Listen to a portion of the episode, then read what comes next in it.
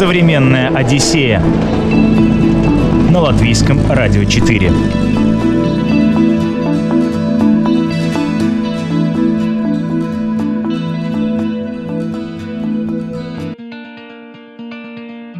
Привет, друзья! У микрофона, как всегда, Елена Вихрова. Для большинства туристов Таиланд – это про безудержное веселье и всевозможные удовольствия. Шикарные отели, ночные клубы с громкими вечеринками, дешевые секс-услуги, рай уличной еды. Однако есть и другой Таиланд – тихий и безмятежный, буддийский. В этом выпуске мы отправимся изучать именно его вместе с путешественником, учителем кундалини-йоги Гунтасом Сторсом решили, что нам вообще не интересно ехать, если у нас есть карта, нам не интересно ехать. Если есть кондиционер, мы машине открыли все окна, выключили все GPS и ни разу на карту так и до самой Кони не посмотрели. Мне дали контакты монашки в Таиланде, женщина-монах. Я с ней переписался э, с вопросом, могу ли я приехать в гости в монастырь. Она подтвердила. И так и поехал. И когда я туда приехал, я удивленно осознал, что а, так можно было. А каждый ли может попасть в монастырь? Да, это так просто, что оказывается, что да. Монахи расходятся собирать подаяние. Вот я ходил в такой команде. Все кушания э, всегда прекращаются в 12 часов дня. Они говорят, а ты кто? Я говорю, ну, я так и так, я Кунтис. Откуда? Я говорю, ну, из Латвии. Ну, я говорю, ладно, из Европы. А это, говорю, оттуда, примерно показывая в сторону Запада. Но это ощущение, которое я испытывал, ходя городскими ступнями по талантским камням босиком, это ощущение совсем тем, как как раз в то время восходит солнце, в то время проявляются все цвета, которые э, там э, в джунглях. Это очень красиво. Современная Одиссея на латвийском радио 4.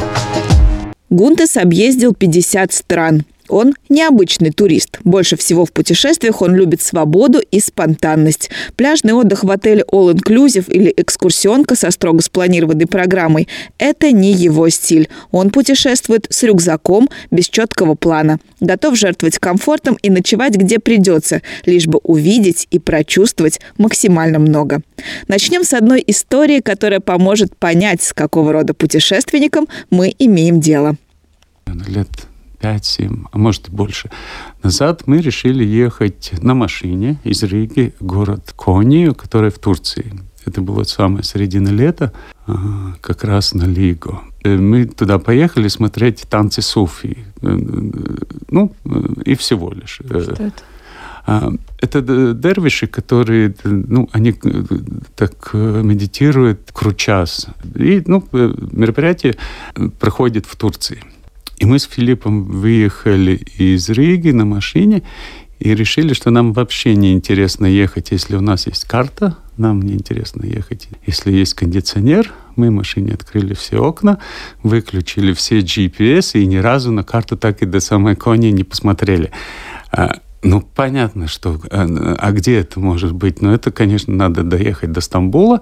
А как доехать без карты из, э, до Стамбула? Ну, это же всем понятно. Надо ехать в Литву, потом Польшу, а потом на юг. Ну, и мы так и ехали, так и доехали. Единственное. А задача, когда ехали по Литве, помню, э, обсуждали, что не, очень не хочется в Румынии, не хочется в Будапешт попасть, потому что там, а, наверное, в Будапеште пробка, а в Румынии я был и, и ну, не хочу. И когда из Литвы смотришь, вот это вот примерно представляешь, где Будапешт э, и где Румыния, то там хоть и, наверное, около 300 километров, я не помню сколько, а, но из Литвы, когда смотришь, то довольно такая узкая щель получается. И э, внимательно надо выбирать дороги, по которым ехать, чтобы попасть в эту узкую щель. Но есть же указатели на дорогу. Да, иногда есть указатель, но в указателях в основном э, написано название городов, которые нам ни о чем не говорит. То есть, ну, э, в Литве или в Польше никак не будет указатель Стамбул. Итак, мы поехали. И все это при жаре, там дальше уже было за 30 жара, у нас окна открыты. И да, чудесное приключение. И, и ехали на большой скорости. И и употребляли газированную воду э, со скоростью полтора литра в час каждый. И только там мы поняли, я не буду называть э, название фирм, которые производят воду, но у нас с собой была вода довольно много, и с такой скоростью мы ее выпили довольно быстро. Потом перешли на другую марку воды, и эта марка, оказывается, она никак не дает влаги для организма. Она э, странным образом, она действует по-другому. Она как кирпич сидит в желудке, и мы это поняли, потому что у нас, во-первых, начали высыхать глаза ну, когда на большой скорости, под 40 градусов, и окна машины открыты, то ну, довольно экстремально для тела. И мы искали какие-то местные воды, пока опять-таки нашли та, которая действительно дает влагу. И ну, это до сих пор у меня такие э, глубокие ощущения по поводу воды. Я могу попить воду и понять, вот она вообще дает э, э, влагу организму или она просто вода. Это чудесно. Сейчас было не просто путешествие, а такое исследование качества воды да, бутылированной. Да-да. Так мы добрались до Турции, вообще прекрасно. И, и таких путешествий, ну, их очень много, и они чем-то особенным всегда воспоминаются. Наверное, э, сидеть в гостинице 7 дней и или, или там две недели ехать организованную экскурсию, это все-таки немножко другой вид туризма. А что вами движило? Почему нужно было отключать кондиционер, отключать GPS? Вы ведь уже отправляясь на машине в Турцию, там, выбирая там совсем не, не туристический маршрут, это же уже как будто бы особенная поездка. А тут вы еще себе такое добавили экстрима. Почему? Да, видимо, что-то не хватает. Ну, да.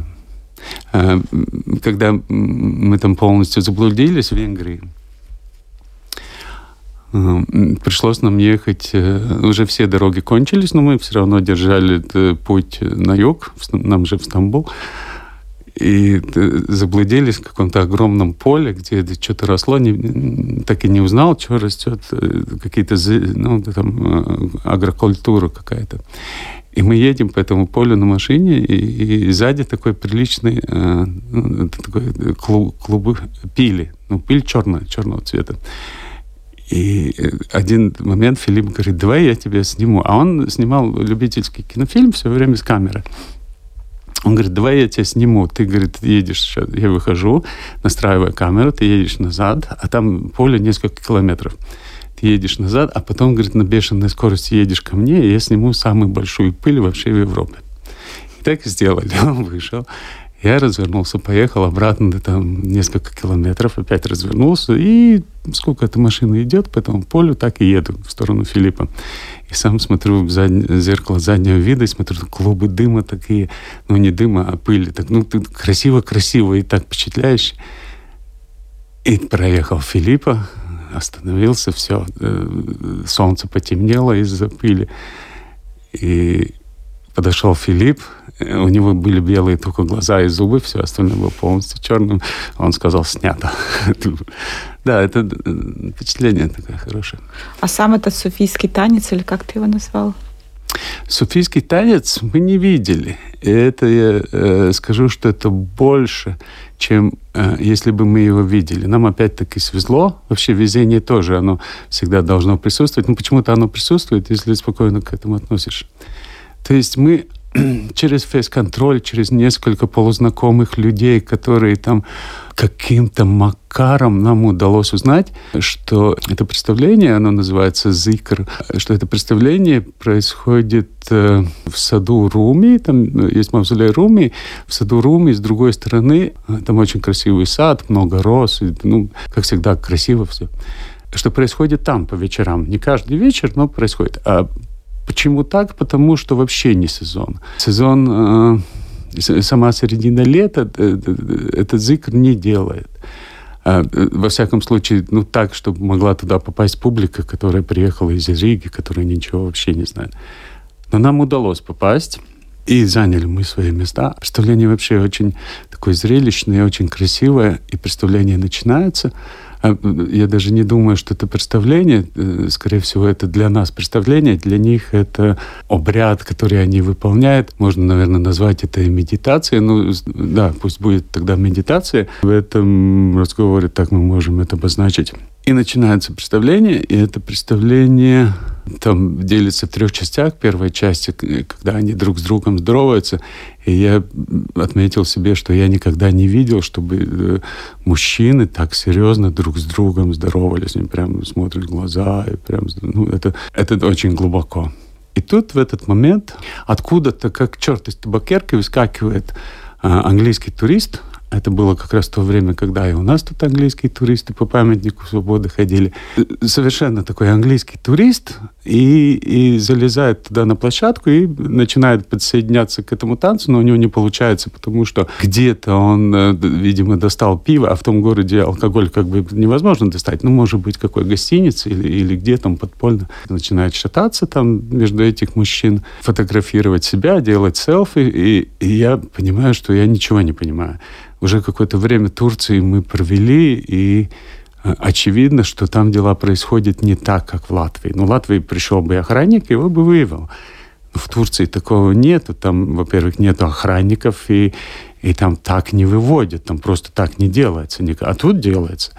И, и было очень удивительно, как это э, разрешилось. Вдруг ниоткуда пошел дождь. Это Кони, это середина Турции, это начало июля. Нету там дождей, ну, там не бывает дождей э, в это время. А тут пошел дождь, э, не очень долго, ровно столько, чтобы танцоры собрали свои вещи, музыканты собрали свои э, музыкальные инструменты и ушли. И дождь перестал. Мы с Филиппом сидим и ну, сейчас вернуться, но дождь же перестал. Но нет, они не вернулись, они ушли, эти танцоры и музыканты. И это поразительно, как в Турции решаются вот такие вопросы с английскими туристами. Современная Одиссея на латвийском радио 4. Из всех 50 стран, где побывал Гунтес, у него есть один фаворит – Таиланд. Нет, это не дискотеки в Паттайе и не пляжи в Пхукете, ради чего туда едет основная масса туристов. Он путешествует по монастырям. И не просто путешествует, он в них живет, кочуя из одного в другой. О том, как он попадает в настоящие аутентичные монастыри, что он там делает, в каких условиях живет, говорим далее. Это особенная страна, особенные люди, особенные ощущения. И мне там подходит. Кому-то, наверное, подходит Египет, кому-то подходит Америка. Ну, это каждому по-другому. Мне подходит Таиланд. Но ты Таиланд исследовал не как э, обычный турист, там, который едет с какой-то там, не знаю, да, я, наверное, не, туром. Не, необычный турист. А, я вообще довольно необычный турист, и мне это подходит, мне кажется, это выгодно, когда я ни к чему не привязан, я могу а, делать то, что хочу, когда хочу. И первая поездка в Таиланд произошла довольно нечаянно. Мне дали контакты э, монашки э, в Таиланде, женщина-монах. Я с ней переписался э, с вопросом, могу ли я приехать в гости в монастырь. Она подтвердила, и так и поехал. И когда я туда приехал, я удивленно осознал, что а, так можно было. И, и потом несколько раз я еще побывал в разных монастырях. Ты увлекся буддизмом, да? Угу, да к тебе попал контакт монашки. Да. И ты вот поехал первый раз. Да. да. Так это было. Он не просто попал, этот контакт монашки. У меня очень хорошие отношения с э, руководителем медитационного центра Вихара в Латвии. И там практикуется буддизм Таравада. И я его звать э, Игорь Домнин, руководитель. И мы с ним вместе практиковали этот буддизм. И как-то я ему говорю, что я поеду куда-нибудь и, скорее всего, в Таиланд выбирал. Он сказал, что ну да, я тебе тогда отдам контакты девушки, которая монашка в Таиланде, но она русскоговорящая, эта девушка. Ну да, и после этого мне открылись ворота. Я первый раз туда приехал, и ну потом уже все по цепочке. Ну, первый раз, вот какие были ощущения? А, что первый, что второй, что третий, всегда ощущения очень очень классный. Конечно, с каждым разом это ощущение, что ты как бы вернулся в то место, где тебе приятно, оно, оно все сильнее и сильнее. Первый раз есть какая-то немножко тревога, связанная, ну, вот непонятно, что там местная фауна, местные там а, животные. А, я помню, что я когда туда приехал, а, мне было, ну да, наверное, надо употреблять слово страх. А, мне было страшно от диких собак, если они э, сколотились большие стаи. А в Таиланде это вполне нормально, стаи там по 10, э, по 20 собак, они все э, совершенно дикие, кто-то их кормит или как-то они там сами находят еду. И когда мы с монахами ходили за подаянием, то как раз первое утро ко мне подошел монах, э, ну, когда уже поняли, что я с ним иду, ко мне подошел монах и, и спросил, тебе не страшно диких собак? А, я гордо ответил, что нет, но сам внутренне сжался. И потом мы пошли, да, этих собак было очень много. И это как бы искоренило э, все мои э, дальнейшие страхи диких собак. Ну, вот сейчас вообще дружу с собаками, насколько бы они дикими и большими стаями не были. И ты вот приехал, тебя разместили в монастыре, и как это вообще выглядело? Меня всегда принимали так, что давали или отдельное помещение, если это городской монастырь, а если это э, лесной монастырь, то там таким, как я, предоставляется отдельный домик, который называется кути. Я в этом кути, ну, ночевал, а, проводил время. А каждый ли может попасть в монастырь? Да, это так просто, что оказывается, что да. Я не слышал такого случая, что человека не приняли в монастырь. Ну, конечно, в монастыре есть определенные правила. Там никто не употребляет вещи, изменяющие сознание, или никто не ругается, никто не дерется. Ну, а в остальном какие-то еще требования есть? Нет, поскольку э, человек, который приехал в монастырь и живет в монастыре, он как-то, ну, хочет он этого или не хочет, он немножко э, начинает становиться монахом. Но он, конечно, не соблюдает 228 правил, но что-то в эту сторону есть немножко. И монахи, понятное дело, делают то, что они э, знают, что надо делать. Монаху никто никогда ничего не приказывает, потому что он монах.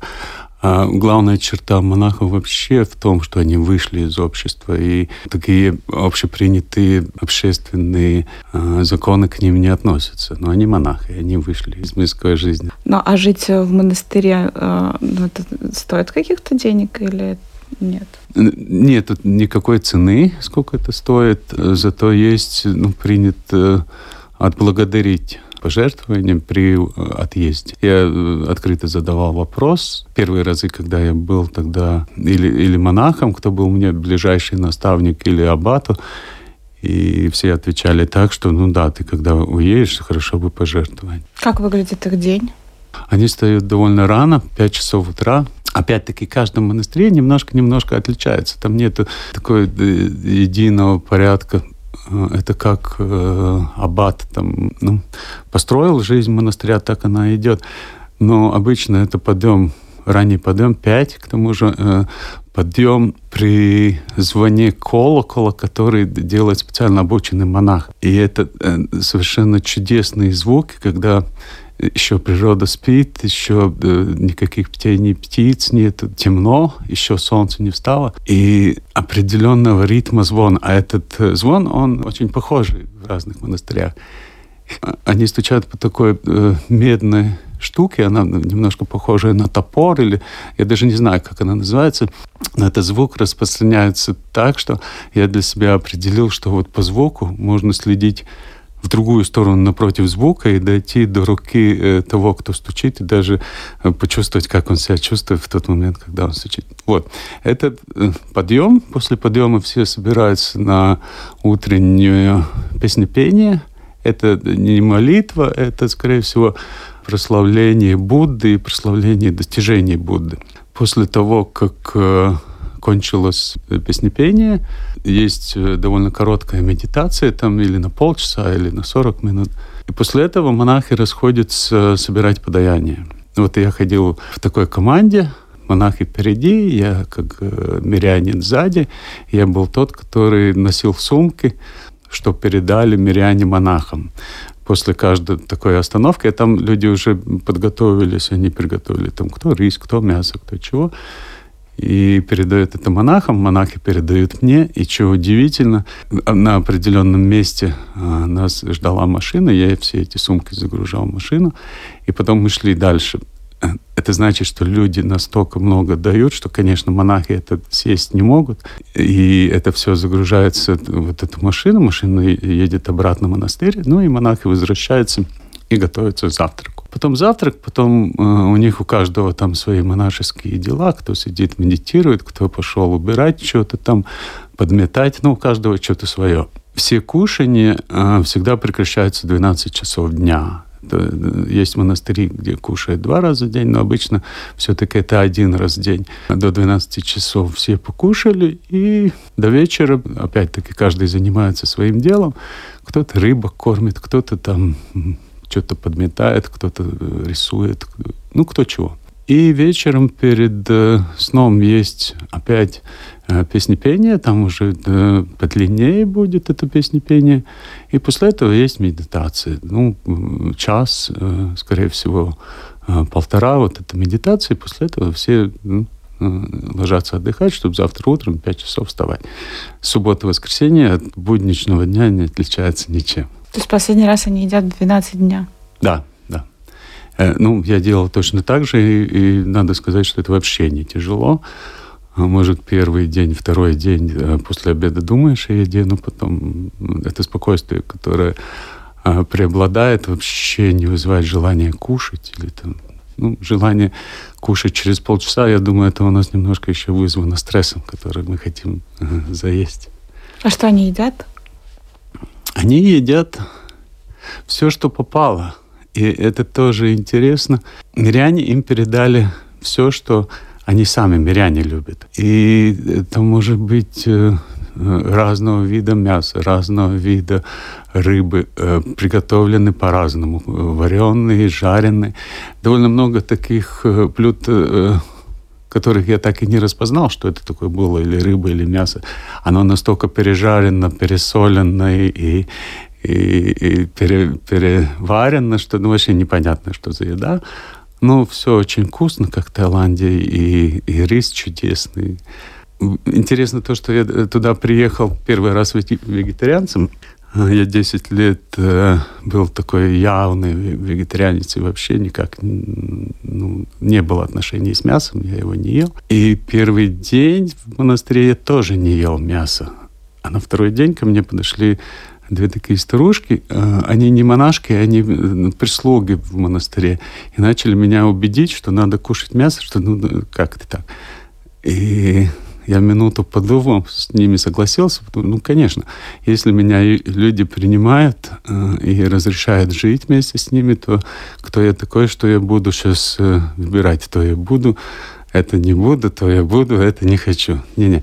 И я э, их послушался, начал с куриных лапок, там, где все пальцы с ногтями.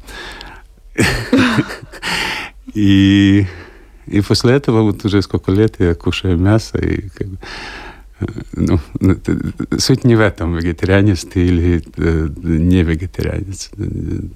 Все немножко в другом. На каком языке вы там общаетесь? На английском. У меня английский а, не сильно хороший, э, чтобы составлять договора, но общаться с монахами э, или с кем-то, кто знает английский, могу. И в разных монастырях все-таки немножко жизнь по-разному. Были два монастыря, где был а, на севере Таиланда, это я был в разные года, но там удивительно, первый монастырь, там приходилось нам из города Чангмая, а, вот этот город, почему-то я название никак не могу забыть, а, из города Чангмай мы ехали час э, на джипе в джунгли. И потом мы пересели на горный джип, то есть тот джип, который, ну, э, это был э, Toyota Land Cruiser, тот не подошел. Мы сели на другой джип, у которого нормальные колеса и, и вообще такой боевой. И мы ехали еще час по э, такой маленькой дороге вверх в горы. И, и наверху в горах был этот маленький монастырь, который ну, сам аббат этого монастыря и построил лет 20 назад. И там совершенно, опять-таки, другая жизнь. Там вокруг ни одного строения, десятками километров вообще людей нету. Но все равно местные находили э, возможности, там прямо на машинах забирались на эту гору, приносили э, подаяние монахам. Вот э, с того монастыря монахи не ходили за подаянием, потому что ну, сходить реально некуда. Им ну, привозили. То есть это у них в культуре, что миряне должны помогать. Да-да, конечно. Современная Одиссея на латвийском радио 4. По буддийским монастырям путешествуем сегодня в современной Одиссее. Наш гость Гунтес Сторс, увлекающийся буддизмом, таким способом познает эту религию или философскую традицию и знакомится со странами. Но дает такой вид путешествий, который представители отрасли назвали сакральным, намного больше. О том, что именно, кому он подходит и как попасть в святую святых, в буддийский монастырь, говорим далее. Но это э, довольно поучительно, понаблюдать, как люди выбрали э, свой духовный путь э, и стали монахами, и как монахи они ведут тот образ жизни, жизни согласно 228 обетами и придерживаются к этим обетам. Это, это действительно интересно понаблюдать их отношения между собой и одновременно интересно наблюдать людей из мира, э, так называемых мирян, как они относятся к монахам. И вообще, как э, этот быт монахов, как он приводит к спокойствию, как он приводит э, безмятежности. И происходит переоценка вообще ценностей, вообще по-другому начинаешь на жизнь смотреть после этого. И такие путешествия, они вообще очень интересны тем, что особенно когда путешествуешь один, а, интересно тем, что э, имеешь возможность э, наблюдать за собой, за, э, за свое отношение к окружающему миру, за свои эмоции, за свои ощущения. Интересно еще то, что я так много времени проводя путешествия, я практически не помню названий городов. А, не то, что я специально старался их забыть, но они как-то стерлись с памяти. Но я помню миллион мест, где я был, и те миллион ощущений, которые я там пережил. Помню запахи, помню звуки, помню жару, помню в этом есть что-то такое, что мы не можем э, увидеть в повседневной жизни, где э, мы э, делаем привычные дела, ходим на работу и живем дома, где мы привыкли жить. Там все по-другому. Наверное, все-таки для меня не самое главное то, что я побывал в монастыре. Это очень-очень важно. Но это возможность свободы путешествия, когда э, ты волен выбирать, остаешься ли ты в монастыре, или, ну, а сегодня э, перестал хотеть э, находиться в монастыре, собрал свою сумку и ушел в другой монастырь. Или какой-то совершенно другой город. И преимущество одного – это то, что не надо считаться а что делает, э, что думает другой по какому-то действию. Ну, например, э, мне очень самому поучительный пример – это Лаосе. Я почему-то собрался идти пешком на автовокзал, ну, там всего лишь 8 километров до автовокзала. Конечно, можно было взять такси, там все очень дешево, или рикшу, или там какой-то общественный автобус.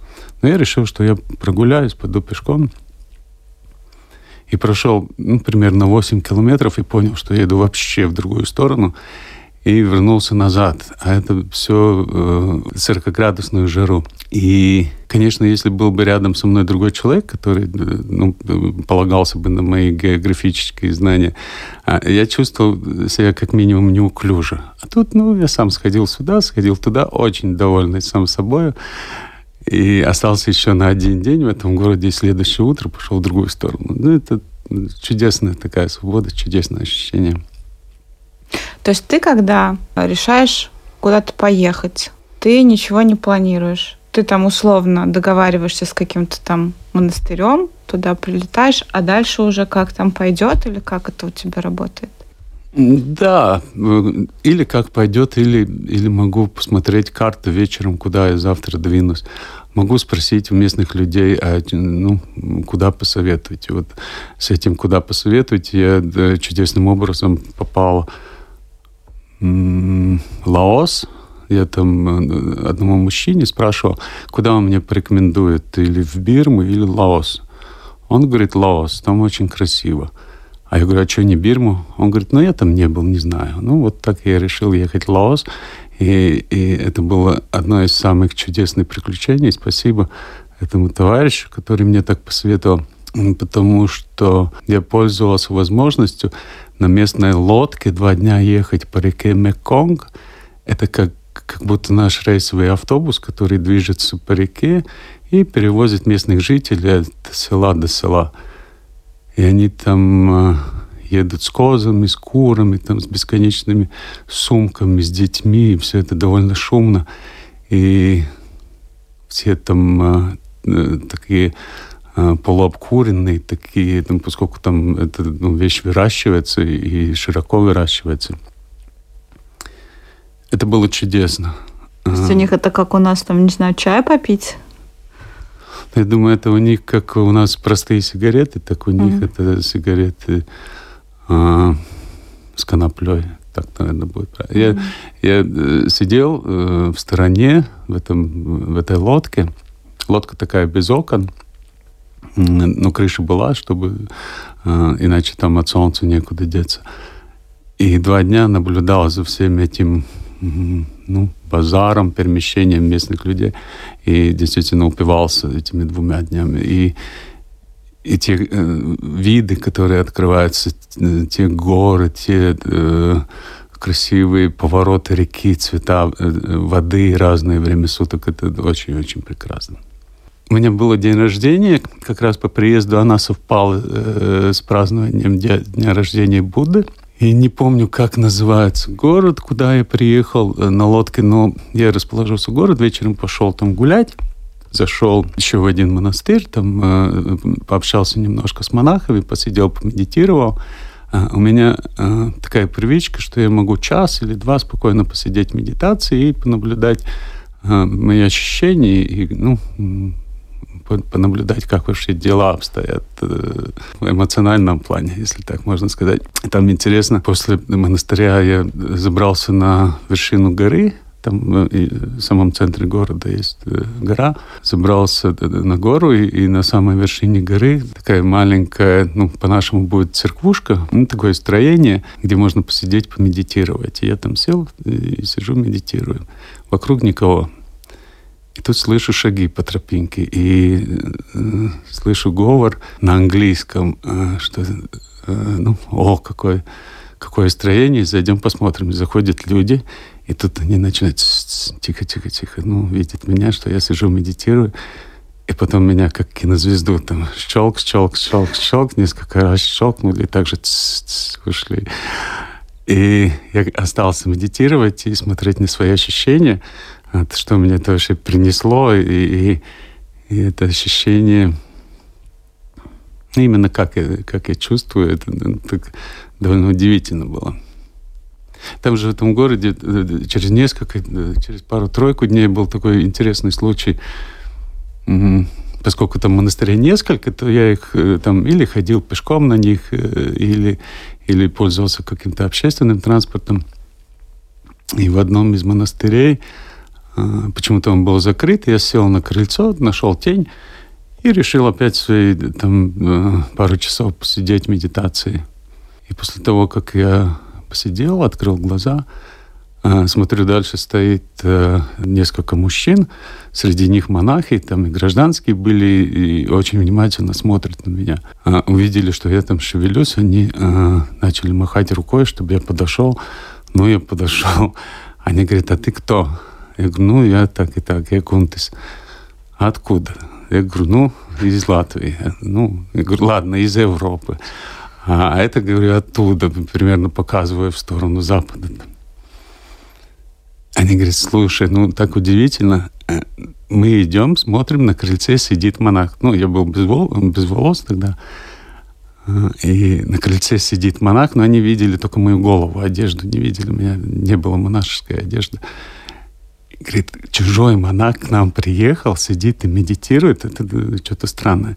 Может, они подумали, что я какая-то проверка откуда-то приехала. Может, что это Да, это было удивительно, и все мы дружно посмеялись, расстались. Ну, вот, и таких приключений, они э, на каждом шагу. И это так вкусно, и, и ну, да, хорошо. Вещи, которые э, так или иначе э, случаются в таких путешествиях, они удивительны. И у меня есть э, такой рассказ, э, я, его, я этот рассказ э, назову «Как э, расцветает лотос». Удивительная история. Я несколько дней ходил с монахами э, на подаяние, ну, неделю или, или ну, довольно, э, довольно, довольно несколько дней, может, даже дней 10. И днем ко мне подошли эти опять-таки две женщины, эти старушки, которые меня обратно вернули к мясоедству, и спрашивают, как твои дела? Я говорю, ну, очень хорошо а, как ты себя чувствуешь? Ну, ну, вообще шикарно. Ну, и тут так красиво. Говорю. А там действительно очень красиво. И, и все так ухожено, и все цветет, и такие э, звуки, и, и, и воздух. И, ну, прекрасно. Единственное, говорю, у нас в Латвии, говорю, нет таких больших э, лилий. У них э, огромная водяная лилия. Скорее всего, это название Виктория, этого э, цветка. И он стоит таким кувшинчиком и не раскрывается. А кувшинчик такой, ну, с ведра, ну, как размер большого ведра такой. И не раскрывается. Я говорю, вот так вот у нас в Латвии таких цветков, таких больших нет, и я никогда не видел, что... А, ну, вот жаль, жаль, что он не раскрывается. И тут одна из старушек мне говорит, а, а как ты ходишь с этими э, монахами в обуви? Я говорю, да, они все босиком. Я говорю, да, в обуви, ну, шлепки на босу ногу. Она говорит, а ты попробуй без обуви. И следующее утро мы опять с монахами собираемся на свой маршрут очередной. А, я без обуви. Они, э, они довольно веселые такие, они посмотрели на мои босые ноги, друг другу ткнули бок, засмеялись и так покачали головой, ну-ну, белый дает. И и пошли. Они впереди, я босиком сзади, а там довольно каменисто. И нелегко было э, это все пройти босиком, тем более, тем более там на обратной дороге вообще так мелким камнем усыпана дорога.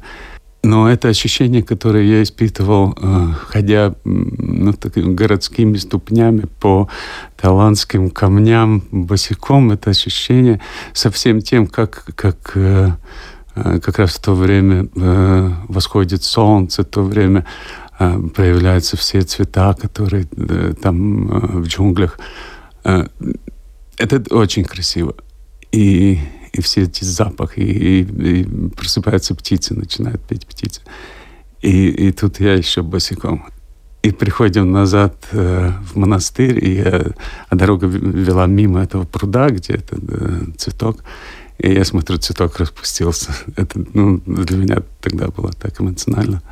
А если нас э, кто-то слушает сейчас, э, кто-то, кто увлекается буддизмом и вдохновленный твоим рассказом захотел сам как-то отправиться в Таиланд, в монастырь, ты что посоветуешь? С чего начинать? Где искать контакты монашки?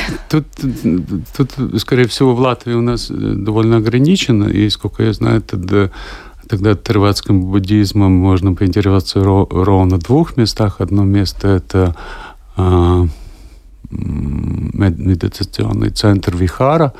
И просто в Фейсбуке найти медитационный центр Вихара, и ну, на всякие обращения мы отреагируем, подскажем, то есть нужно обращаться в местные медитационные центры или у этих монастырей тоже есть какие-то ресурсы в интернете, через которых можно найти? Вот в чем вопрос. Опять-таки надо э, там понять, или человек э, поедет монастырь или человек поедет в медитационный центр. В Таиланде довольно распространено медитационные центры, которые э, могут быть э, при монастыре, а могут и не быть при монастыре.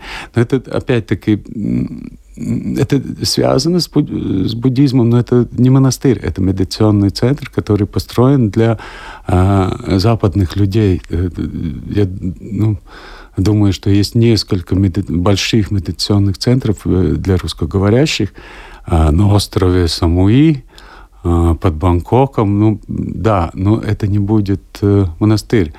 И, и там действительно надо понять, или хочется монастырь, или хочется э, на медитационный центр, чтобы э, сделать какой-то рестарт себе. Ну, это опять-таки разные вещи. Можно организованно группой приехать в медитационный центр и организованно группой вернуться назад в Европу. Ну, но с медитационными центрами проблем нет, туда попасть достаточно просто, а в монастырь думаю, настоящий. Ну, тоже проблем нет. Оказывается, все возможно. Оказывается, вот так можно было. Пребывание в монастыре – это отличная возможность понять Таиланд изнутри, ведь буддизм без преувеличения пропитывает все аспекты жизни тайского общества. А еще это способ исследовать себя. Живя в окружении монахов, но по сути в одиночестве, волей-неволей узнаешь про себя много нового. Ну и свобода. Здесь ты сполна понимаешь один из главных принципов буддийской философии – жить только настоящим. Будущего и прошлого нет, а значит планировать что-то нет никакого смысла. Путешествия по буддийскому принципу приводят в удивительные места, как мы сегодня убедились из рассказа путешественника Гунте Сесторса. На этом у меня все. Напомню лишь, что «Современную Одиссею» вы можете слушать и в подкастах на крупнейших подкаст-платформах. Программу подготовила и провела Елена Вихрова. Пока. «Современная Одиссея» на Латвийском радио 4.